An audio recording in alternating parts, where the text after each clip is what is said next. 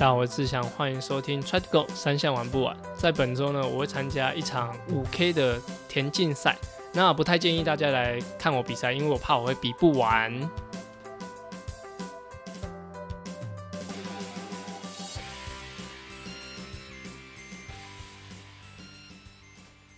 大家好，我是志祥，欢迎收听 Try to Go 三项玩不完周四 Try 样子节目。除了周三有主要的节目以外，还有不定期更新的周二阿根装备室，周五亮亮少女跑起来。希望把资讯统一在同一个 podcast，让更多喜欢体验三项、想了解体验三项的人可以来这边收听。好，上周有跟大家讲到巴西举办的世界大学体验三项锦标赛，那我们就直接请远在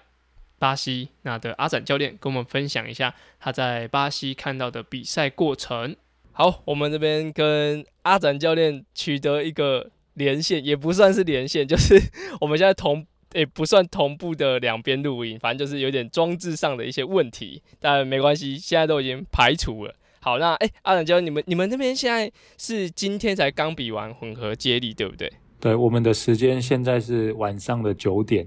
那我们呃混合接力是早上的九点。所以现在已经过了，就结束的时间已经十二小时了。嗯，因为我看那个选手他们分享的直播连接，好像是接力是不是没有转播啊？哎，我不确定有没有转播，但是我们的结果是我们第一棒就摔车，所以嘛，就算有转播也看不到我们的结果。哦，任何镜头都没，因为我看到第一棒应该是崇义，对不对？应该崇义，然后应该是庄呃呃吴敏娟。然后何梦桥，然后是庄慧敏，庄慧敏对，因为那个潘玉婷是没有下的，对，潘玉婷没有下啊。那那我直接就会来问一下，就是阿展教练这边好，就是因为我们知道，就是这场比赛结束之后啊，潘玉婷她接下来会参加两场比赛，哎，应该说在下一场还会参加一次，就是亚亚锦赛。所以像是刚刚讲的接力的方式，是不是也是为了让潘玉婷可以省一点体力？嗯，对，就是因为他接下来下个礼拜，也就是他后天就要飞往哈萨克。那因为这一场比赛，我们原本就是只是让他当做一个赛前的调整，因为我们的重心也是放在他下个礼拜的亚锦赛的混合接力。那因为这一次比较呃比较考量多的因素是我们的交通时间，因为光是这两场的地点，我们每一个交通时间大概就要花三十到四十个小时。哇！好远，对，真的很远。就是光是坐飞机转机，然后在飞程时间，这个时间就已经超过超过我们平常可以忍受的范围。而且这样子的一个过程，几乎就是只能坐着休息，也没有办法任何一个完整的休息。那再加上，因为两边的时差其实也都有很大的差异。像我们来到巴西，我们就是晚台湾时间是十一个小时。那到了哈萨克又是另外一个时差的问题。以这样子这么长途的飞行跟移动来说，徐阳你会怎么建议这些小选手？比如说在等飞机的时候，他会做些什么事情吗？其实没有特别建议，就是一直要大家多补充水分而已。那最最主要的考量是，其实因为我们转机。再加上两个飞行，呃，我们这一次来到巴西其实是转三三个航班呐。那第一个航班是到我们的，我想想哦，到杜拜，光是第一个航班就搭了十一个小时。然后第一个航班到圣保罗，就是巴西的圣保罗，我们就花了十四个小时五十五分，就是十五个小时。然后。对，然后第三个航班就是从圣保罗到我们，就是我们现在比赛这个马赛，呃，马赛约啦，它是三个多小时，就是国内线，对他们的国内线，所以基本上要让大家在这么长的飞行时间做其他的身体上的调整，我个人认为是不容易。那因为我们也一直在坐飞机，那因为又有时差的问题，其实我们坐到最后根本不知道。今天是第几天？然后再来就是现在的时间是晚上或者是白天？呃，那时候其实我们是没有特别去提醒他们要把这样子的时差考量在内。那他们目前呃，应该说到到了巴西之后的那个身体状况，就刚开始活动之后，还算是可以掌控的吗？其实我们从台湾过来这种时差比较晚的地点，对我们来说，我们的调整时差上是比较容易一点的。嗯，也就是说，虽然我们现在跟台湾时间相差十一个小时，那第一个其实我们已经有呃提早大概快一个礼拜的时间来到巴西。对，然后第二个部分是，事实上我们来到这个地方，呃，就有点像在熬夜一样。嗯就我们的睡眠时间就是我们的熬夜时间。那熬夜其实对大家来说，虽然我们不习惯，但是就睡眠的品质来看，其实不会相差太多。对，以要睡觉的那个状况，就是这几天其实是容易的，但是比较大的问题是，我们在起床的时间可能会有比较多的问题。对，就是我们晚上，比方说，呃，现在是已经没问没问题了。就初期来到巴西的时候，可能六点七点就真的很想睡了，因为那时候已经是可能台湾凌晨的四五点。对，啊，因为就是就是那种感觉，就我们四五点要睡，就马上就可以睡着了。但是我们起床的时间可能就可能凌晨两点、三点、四点我们就起床起床了，对啊。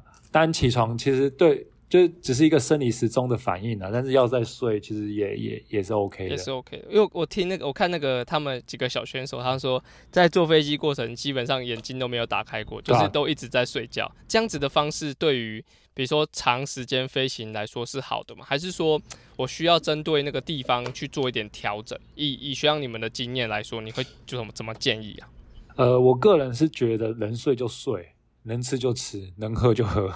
能拉就拉。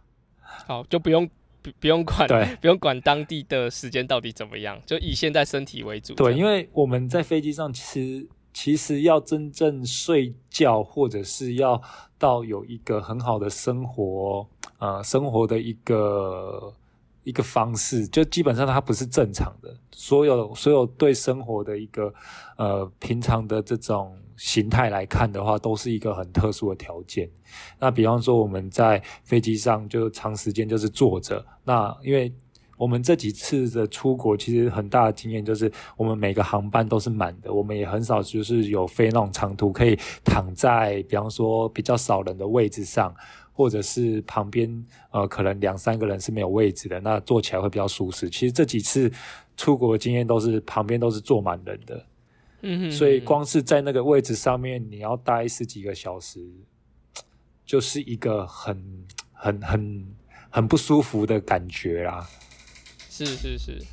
没有，就就是多休息啦。就我主要要要讲的就是多休息。那他们吃的餐点也是啊，就是能在飞机上，反正就顺着，因为飞机其实他们就会一上飞机，他们的送餐时间就是当地的送餐时间，所以我们我们也是随着飞机上面，因为它的呃送餐跟它的睡眠时间，它的灯光都会有一些变化嘛。比方说，他送餐，他的灯就是会全亮。那送完餐，他其实就是让大家休息。那休息的时间，他的灯就是全暗的。嗯，就还是有个作息在。对啊，其实他在飞机上就已经有这样子的一个，就是时差上面的呃的的一个适应了。那像我问到这这场比赛啊，其实，在二零一八年以前的四大锦，就是世界大学田径锦标赛，它都是就是全程五一五的赛事，包含像你们之前二零一零年去西班牙的时候，都会是全程赛事。那从二零一八的瑞典，然后到就是开始之后的所有的四大锦的比赛，那二零二二就今年，那也都是变成半程的比赛。它有因为什么原因变成这个距离吗？因为其实，因为它我记得四大锦的年龄是可以到二十八岁啊，基本上大学生都已经超过了十九岁以上，所以基本上比全程我觉得是比较合理的。但是它这两场都变成半程，有有什么原因造成这样的距离的改变吗？其实主办单位的意思我是不清楚啦，因为毕竟这种他们赛会上面的，就是考量，我我是真的没有没有认真查过什么原因。嗯，但是就现阶段我们了解的情况就，呃，从瑞典那一次到目前，其实这两场都是有接力的。他们赛程的安排就是都都在隔一天。那因为隔日赛，我相信你也知道，就是以半程来看，哎，半程来看的话，你到隔日赛，你在初赛的这种连续，就连续初赛的的时间是允许的，但如果说你比全程的话，它就没有办法。以 ITU 的规定来看的话，它是必须要休息二十四小时才能再出赛的。嗯，那我觉得比较多的考量应该是有这样子的一个因素在。那就像这一次我们准备去的亚锦赛，在哈萨克这一场，就下个礼拜，对，他全他他比赛的个人个人距离就是全程嘛。对，那他他全程就是礼拜四、礼拜五，然后礼拜六他是休息，礼拜天他才比混合接力。那这个赛程的安排其实也是跟亚奥运也都是一致的。对，但我我看那个时间表好像变成没有休息的那一天嘞、欸。你说亚锦赛？对，亚锦赛接下来哈萨克好像就直接接着就是连三天这样，可能女生、男生然后就直接接力了，好像有改成这个样子。你是嗯你是什么时候看的？我应该是这一两周看的。这一两，因为他他是有给我们一个，哎，不是，就是他 IT 网站网站上面他有一个类似选手选手手册，对对对，他那时候上面是这样写，但是我不知道哦，他现在调整的时间是什么。对，嗯但就你刚刚第一个问题，其实我也是觉得这样子是比较合理啦，而且你半程初赛再比全程，其实对选手上的负担也没那么大。那我觉得，就以现在呃世界趋势来看的话，半程已经慢慢被很多职业选手接受。那其实他在整体的比赛的影响也是相对少的，就是呃半程或者是全程的比赛，其实大致上该强的选手都还是很强。那对比赛上面的结果，其实我个人认为啊，影响不是到非常大，所以呃，像现在的就是世锦赛系列，其实也有好几站都是改成半程而已。是是是，那我们就要来问一下这一场比赛的的大致的结果，因为学长你在应该是昨天吧，还前天有 PO 一个基本上所有男女子组的比赛的的大纲。那我想问一下学长说，就是你们在开赛前其实有预估这样子的成绩吗？就是原本预测的跟你实际比出来的是有相符吗？还是说实际上你们原本有有预测说男女子组的一些名次是如何？没有，完全没有预测，就 如预期。如预期。对啊，因为嗯，早在就早在我们前几年比这种世界性的赛事的经验来看，呃，这种赛呃就是这种赛程啊，虽然它是世界大学有大学生的这样子的一个称号，但呃，二零一八年那一年的经验其实就已经很明确，就他们的大学生基本上就跟几个职业的水准的选手是相差不多的。那呃，尤其这几次参加的人，其实大多都还是以欧洲选手为主。那欧洲选手其实他们从高中、大学一直到进入社会这一连贯的衔接，他们的选手的品质或者是他们的水准，其实一直都蛮高的。那就像这一次参赛的这些选手的名单上，好几个也都是在葡萄牙有出赛。那最好的名次也有到前十名到前二十名的这种水准。那他们葡萄牙那一场完，就接着到巴西这边比试大锦。所以从这几次的这种比赛的经验，跟你看到选手名单，大致上就可以预预测得到，我们选手的落差应该就是如现在的这个结果。我们并没有比的特别差，但是这就是我们跟大家的差距。嗯，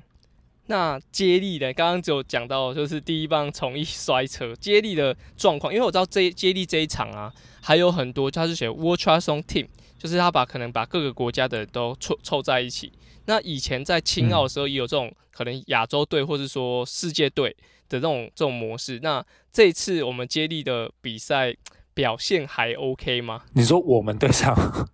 对 对，哎哎，方便说吗？方便说吗？不行，我可以消音啊。没有没有，因为因为我们就只有我们就只有从一比到啊，其他人没比到啊，哦所以他摔车就下课了。对啊，他他就没啊，因为他爆胎啊，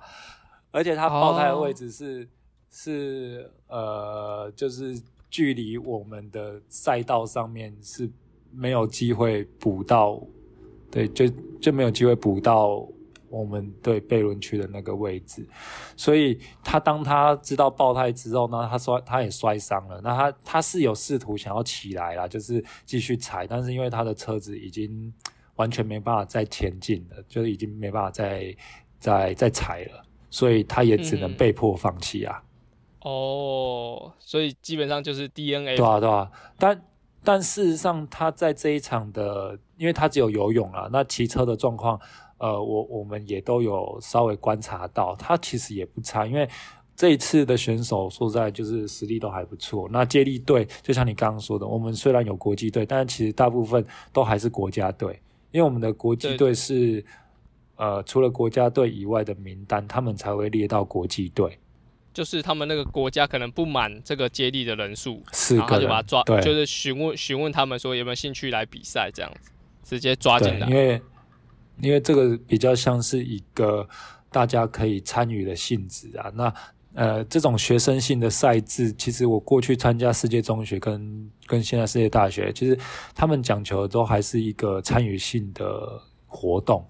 那包括青奥啊，或者是呃这几个这种。比较非精英主赛程的，其实大部分主办单位提供的都还是一个机会，跟一种就是大家互相切磋啦，或者是交流的一种场合。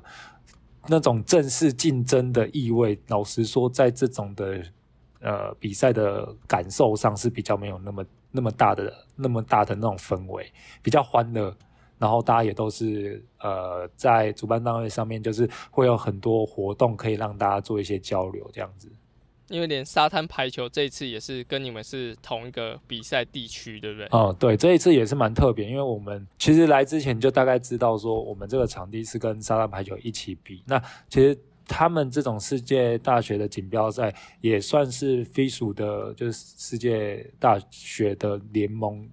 承承办的。他们呃，应该说他们是组织单位啊。那这些组织单位他们会发包各单项给各个城市。啊，只是刚好巴西的这马马赛约，哎马马赛约对马赛约，他们刚好承办这两个项目，而且是在这个时间，就是现在这个这个礼拜同时举行。所以其实我在这种氛围之下，其实我们也感受到，就是主办单位他们也也蛮。蛮有心的啦，因为他们把这两个赛事赛事合在一起，然后可以让很多选手就是在不同的运动场上做这样子的交流活动，然后也可以认识到不同的赛程。那因为刚好这一次我们中华队有派沙滩排球的选手来，那刚好这一次他们。的这些选手又是我们北师大的教练跟选手的阵容，所以其实刚好来这一场比赛，几乎就就就都是我们北师大的人。那这种这种氛围是以往在这种锦标赛比较少见的。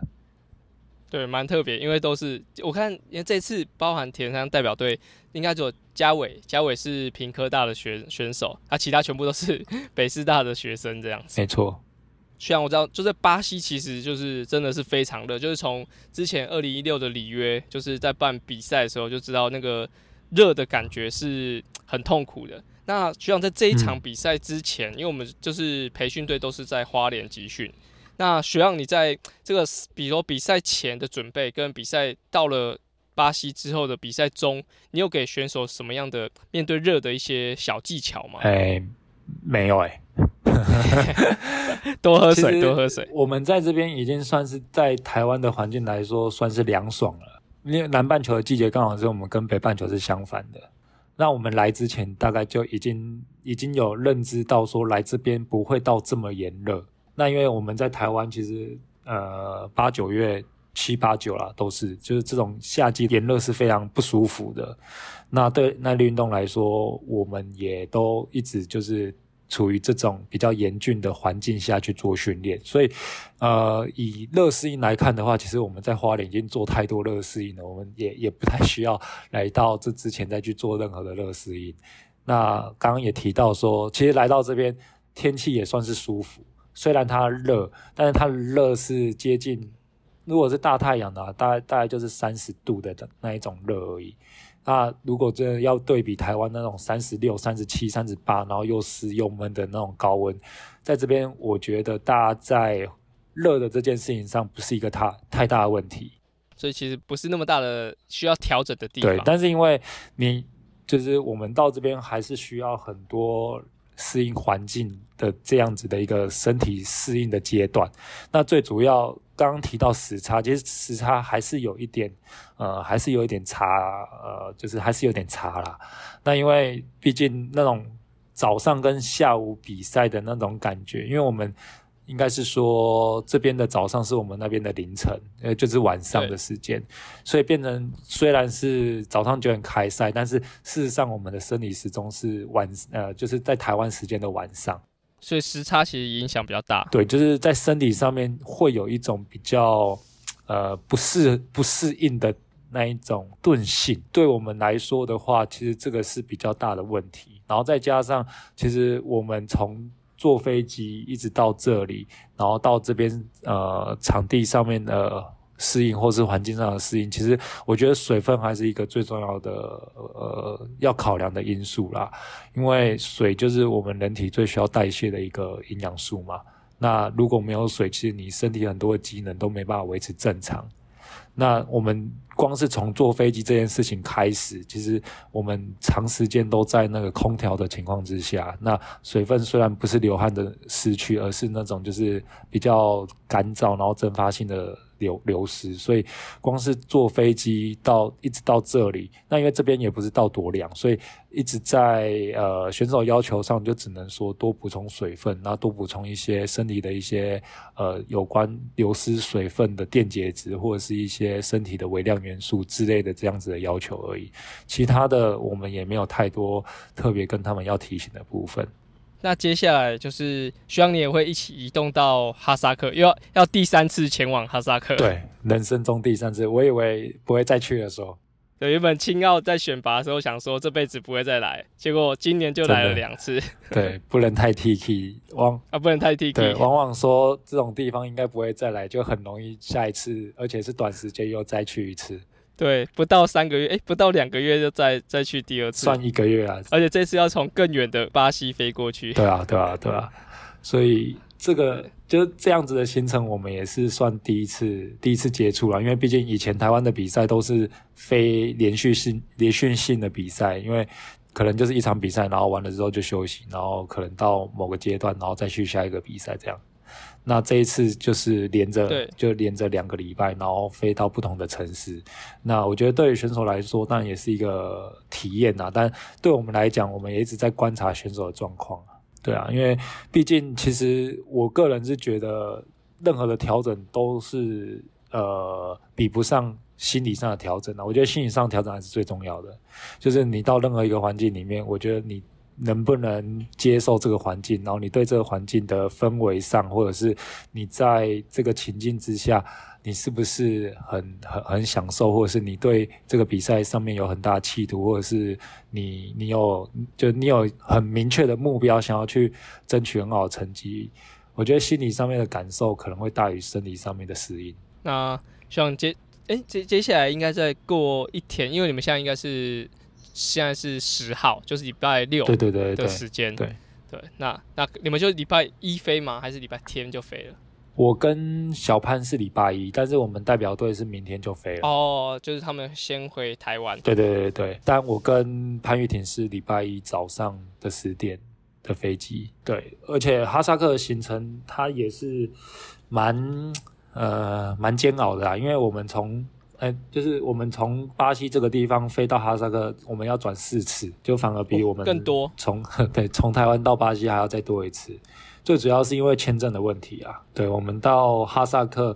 因为诶，比赛哈萨克比赛的地点它是在阿克陶，它是在哈萨克的呃，应该算是西西部，它是比较接近亚呃欧洲的那个位置。但因为我们台湾的签证是在哈萨克里面只能用落地签的方式，所以我们必须要到他们首都机场，就努尔苏丹，然后或者是阿拉木图这两个机场办签证，然后我们才能再转国内线，再到我们要比赛的那个地点。对，主要多了这个就是签证的问题，所以要多一多一次的航班。对对对对，好啊，感谢学长带来及时的内容，谢谢学长。好，谢谢。好，好，拜拜。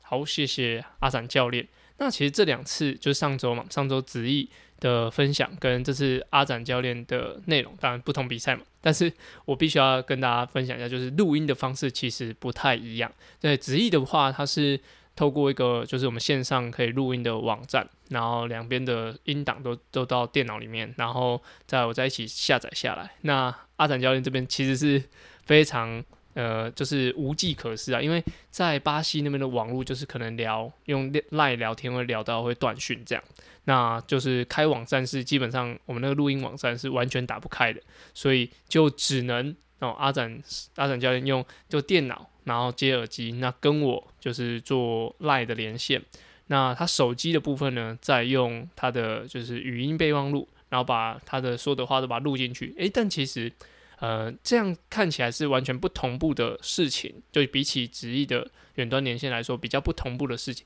但是音质上，因为我发现，就手机的语音通呃语音备忘录的录音还不错，对大家听得出来，就是虽然还是有点环境音，但是在说话的感觉其实会蛮像实际用录音机，就是用那个就是我们平常录音的器材，那跟阿展教练就是录音的的的音质这样子。但是后置其实是。呃，比较辛苦的，因为阿展教练的那个音档基本上跟我的这边自己录的音档是完全分开，所以两边一直剪，就是要一直对那个说话的节奏。所以呃，大家如果听起来觉得诶有点不协调的话，那可能就是因为这两个音档有时候在呃同时讲话的时候，是我自己没有调配的很好。但是我觉得音质上是比较好一点点，就比较不像是用电话讲，又比较像用录音的，所以啊方式不太一样，也许。在下一集，就是我们在亚锦赛结束后，跟阿展教练这边做连线的声音又会不一样。那就希望在下周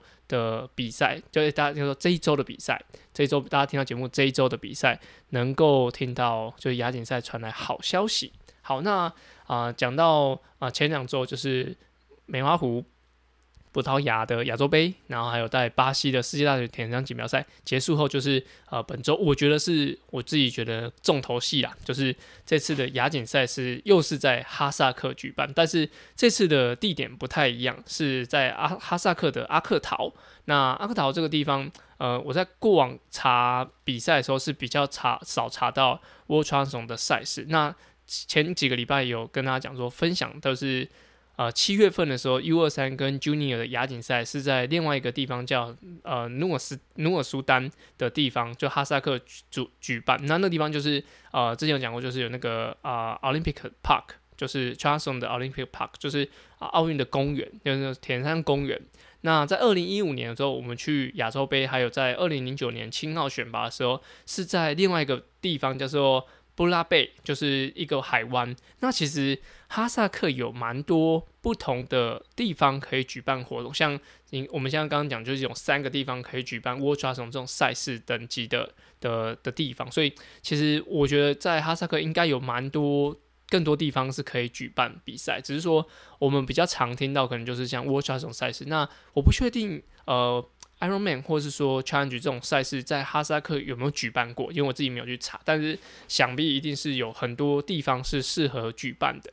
好，那在最近就是呃。台呃台湾代表队已经慢慢陆续到哈萨克之后，他们有讲说现在的气温那边气温可能是七度，好七度的的温度，然后可能是比较干爽的感觉，哇，那个温差想必跟台湾就是比较不一样。而就是我自己跟子毅啊嘉豪相处，就是嘉豪比较耐热一点点，那子毅稍微比较耐，就是应该说他比较喜欢凉一点的天气，所以像比较天气比较凉的话，也许在他们选手的表现上也会不一样。好，那在这一次。的比赛距离是五一五的个人，就是会有分呃亚锦赛是五一五的个人，然后跟呃在这个比赛距离是没有就是 Junior 跟 U 二三的。那以往然后有之前跟大家讲过，就是亚锦赛的部分它会有很多距离包在，诶应该说很多组别包在一起。但是这一场就是一样只有精英组的赛事。那这次的亚锦赛就比较有看头，就是因为啊在中国、香港、日本、哈萨克。全部基本上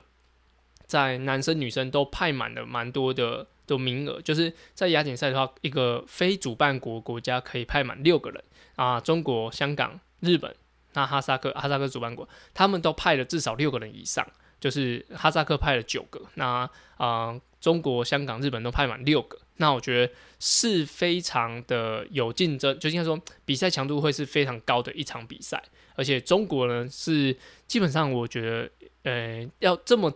多人一起参赛，应该已经要追溯到疫情之前了。所以算是他们这次出来亚锦赛有一点点，呃。嗯，意味就是，哎、结果他们可能准备好要出来，可能要开始准，不论是准备呃明年的亚运，或者说接下来的奥运的比赛，所以就是我派足了这些人力。那非常可惜的就是，只有就韩国队是整队哦，整队都没有来参加，那非常可惜。因为如果说韩国队也来的话，那基本上这个比赛的阵容就根根本就是亚运的阵容。那也因为韩国队没有来，所以我觉得稍微强度会差了一些些，但是日本。中国、香港、当然哈萨克他们都有参加，所以呃，在实力上，这个亚锦赛的纯度还是很足够的。而在本周九月十八，就是其实也是原定在杭州亚运的比赛的日期哦，就是现在预计就延到明年了。那原本呢，我原本在代表队里面也是希望在这一周，就是去，比如说去杭州那。参加亚运完之后，就会就是可能功功成身退完成比赛，结结果延赛一年。那我现在也只能在远端就是录音，也没办法到哈萨克的比赛现场，然后跟着大家一起就是奋斗这样子。那在刚刚的阿展的录阿展教练录音的内容就知道，其实过往的应该说不是过往，就是最近的比赛的调配来说，其实都会尽量把。全程赛中间会隔一天再进行混合接力赛，而最后更新的这个内容就是呃全个人赛的比赛完隔天就会接着参加混合接力，那其实就会蛮蛮直接影响到就是这选手的负担会非常大。那我们的选手就是子毅、嘉豪跟启文都会参加个人赛的赛事，因为。在亚锦赛里面，其实还会有呢，就是你拿到积分的话，其实还会有一些世界积分。就除了是亚洲的一些排名以外，还会有拿到一些世界积分。那这些世界积分对于他们要接下来去参加，不论是世界杯或是 WTS 的赛事，都会是非常重要的。所以，呃，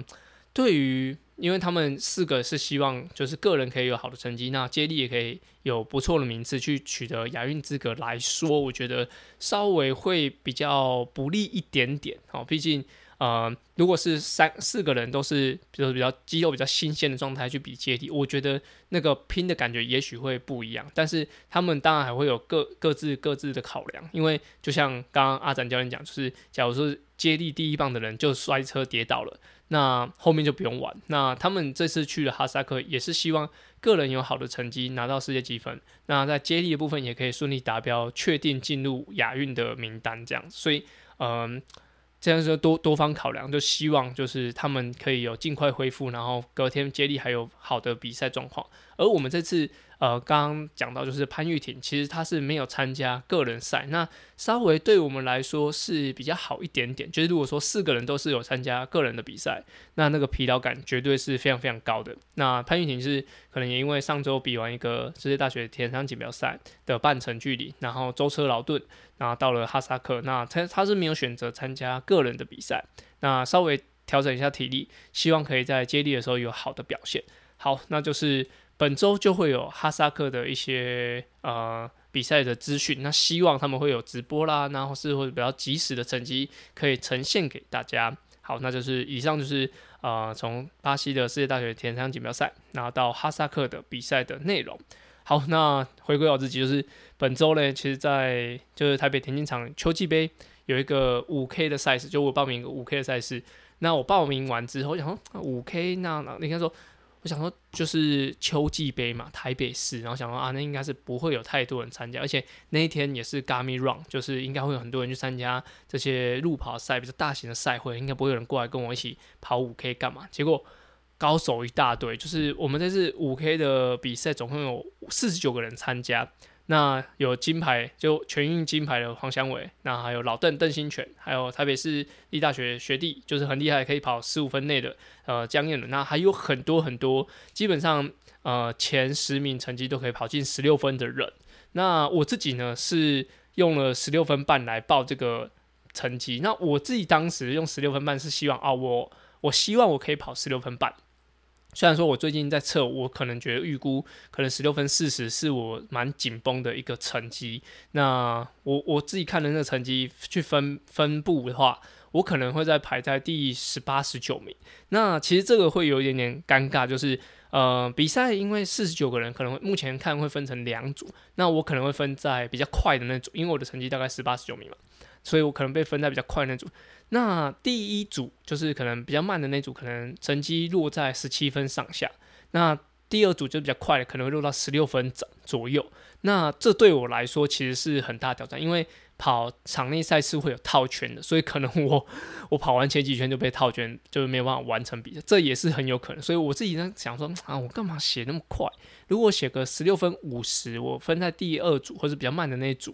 那呃，分在第一组啊，比较慢的那一组，我可能在跑的过程比较可以用自己的秒数去完成，因为十六分四十就大概就是一圈就是八十秒。但是如果说我一开始比赛就用八十秒，其实其他选手稍微应该跑个七八圈，我就会被套到了。就是他们可能前面用个七十四、七十六秒，呃，七十四、七十二秒在跑，我可能跑个七八圈，我就已经被套被套，就没法完成比赛。所以，假如说我在我的秒数报的比较慢一点点，我可以报十六分五十，然后十七分整，我跑在比较慢的那边，我可以用比较好的配速去进行。但是我就报了这个成绩嘛，然后所以我就必须要在可能在比赛前前段三 K，我就要比我平常用跑，你基本上就是要用三个全力的方式去完成我的五 K 的前三 K，所以就呃现在报了有点。就是怕怕的啦，但是就是毕竟比赛就是这样嘛，就是没有人永远也没有没有人是准备好去参加比赛，所以这对我来说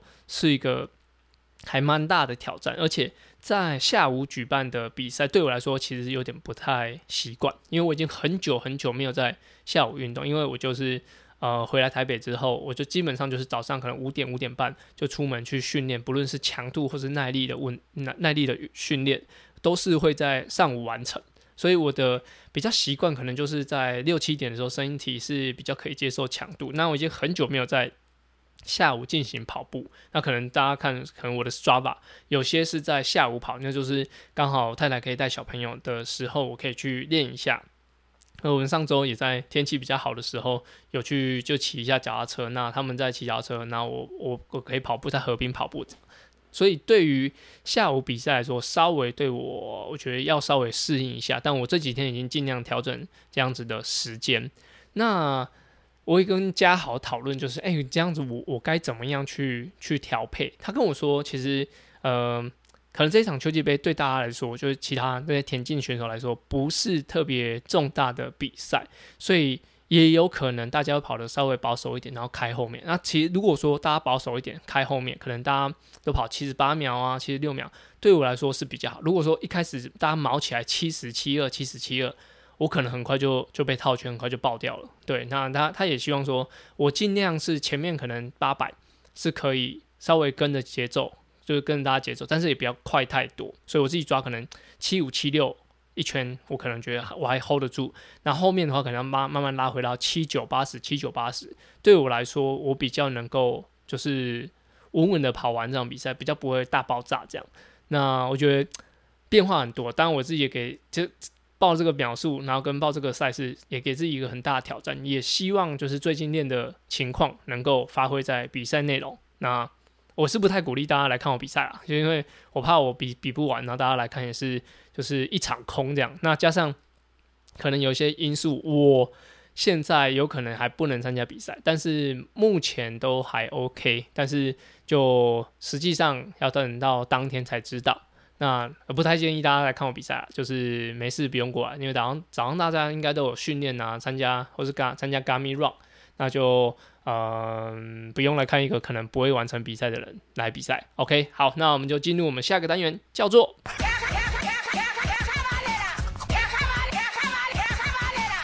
卡卡巴内拉，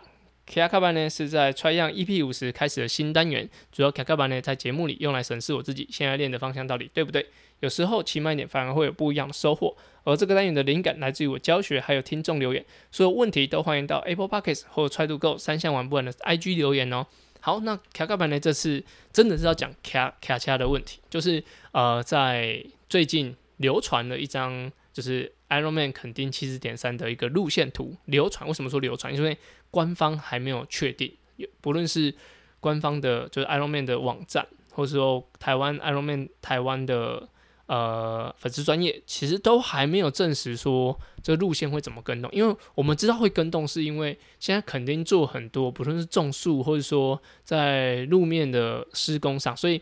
在原定的比赛的路线上是会有施工的工程的，所以在呃路线上我们就知道其实是会跟动。但是最近有一张图出来，就是啊好像已经是一个完整的，比如说路线改到可能往风吹沙往续海，但这个是非官方的图，但是。呃，因为它的图实在做的太精致了，所以应该说这有可能，有可能是诶大家呃流传出来，或是说诶其他网友做的，但是应该是有可能会变成这样。那我们就用这个当一个假设，好，我们只能当一个假设，所以我们也不确定官方最后出来的图是不是这样。但是如果真的是用这个呃图的路线来进行的话，我会建议就是可以用看看公路车，就是我原本。呃，有一些朋友参加比赛，那我也在想说，这种路线用计时车好不好？因为其实它的平路段或是它下坡段其实还蛮多的。但后来我觉得会建议使用公路车的原因是，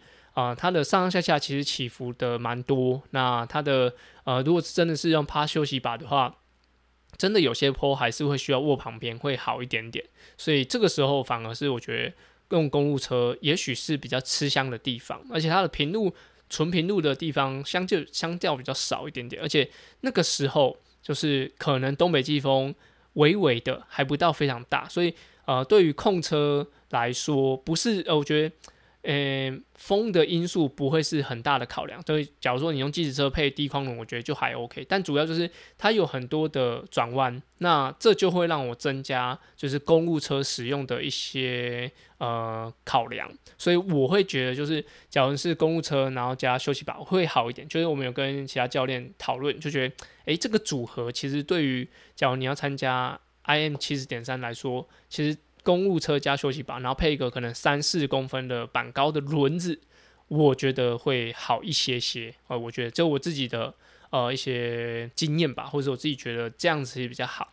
因为那个呃非官方的图呢，它上面是写大概爬升要一千二，但是又有另外一个就是 GPS 档是写说大概九百左右。但是不论是九百或一千二，在骑在风吹沙或者是续海那一段。其实都不算是太好骑，就是不是，比如趴休息把可以一直一路骑完这样子，所以我会觉得，就用公路车其实还不错，但是最后最后还是要等官方的的图啊，或者官方的宣呃宣达出来说正式路线改成怎么样才会知道。但是如果说我们就先走走的比较前面一点嘛，就做一个假设，就是如果说这个图就是最终的结果的话，那我会建议用公公路车装休息把，不要装短短休息把，装长装的长休息把，然后最好可以找你的 fitter 去调整一下你的就是坐的位置，那再用三或四公分的板高的轮子来进行比赛，我觉得是蛮适合的。好，那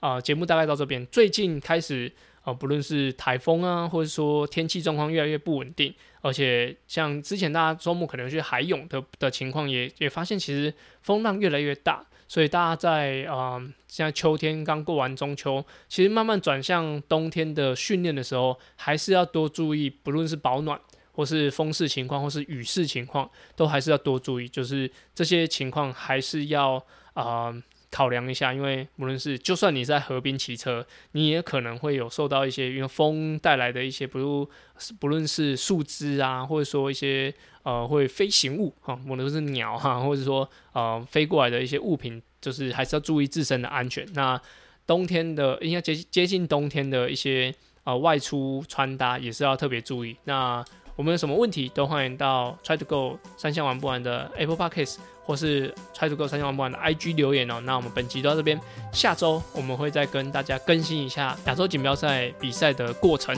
好，谢谢大家，拜拜。